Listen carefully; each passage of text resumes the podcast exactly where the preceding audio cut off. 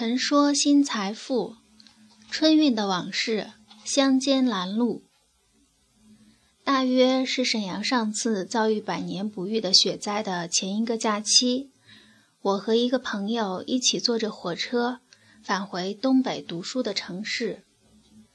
我和我的朋友坐客车，先到达了安徽和河南的交界地，接着我们被客车司机给卖了。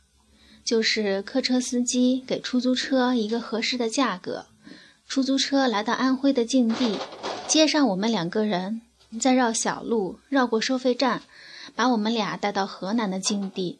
我们再坐着搭乘我们的出租车，去赶路经河南的一趟火车，这样回到沈阳。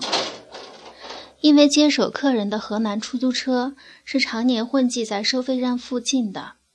他熟悉行情，也熟悉地形。接到了我们之后，司机很开心地打开他的音箱，时不时地开窗换气。我问司机师傅：“你很闷吗？”司机师傅说：“我前两天音响开得太大了，开了一个下午，挡风玻璃虽然碎掉了。修车的告诉我不能把车关太严实，所以现在我听歌。”就听一会儿，开一会儿窗户。你看，我这是刚换的新车。我想司机师傅说的是共振吧。师傅接上我们之后，迅速地绕到乡间小路，钻进收费站附近的村子里。我警惕地问他怎么走。他详细地跟我说，从这个小路拐过去，然后上那个水泥路就拐到了河南，就不用在收费站交钱了。手舞足蹈，也不顾方向盘。我正在想着，这真是聪明的生意呀。然后师傅就突然刹了车，我被狠狠地撞了一下。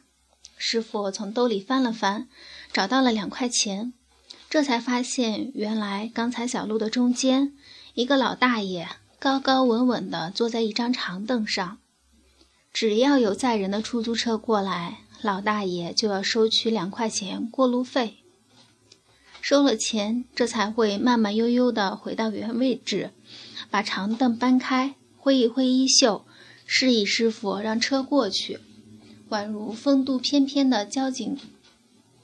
这条乡间小路也就只有单车道的宽度，所以只要有人在中间站着，无论如何车是过不去的。这挥一挥衣袖和点头示意之间，好像他们已经形成了稳固的约定。记得我还问了司机说：“这大爷钱挣得快呀？”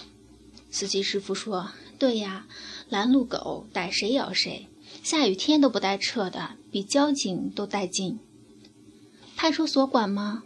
管啊！出了事儿了，打完了，车给掀了，啥事儿没了，派出所就来了。说罢，司机师傅又高高的开着他的音箱，三五分钟后打开一下新车的车窗。我和我的朋友面面相觑，沉浸在拈花一笑的会议之中。文章来自微信布衣春秋，感谢倾听，下次再会。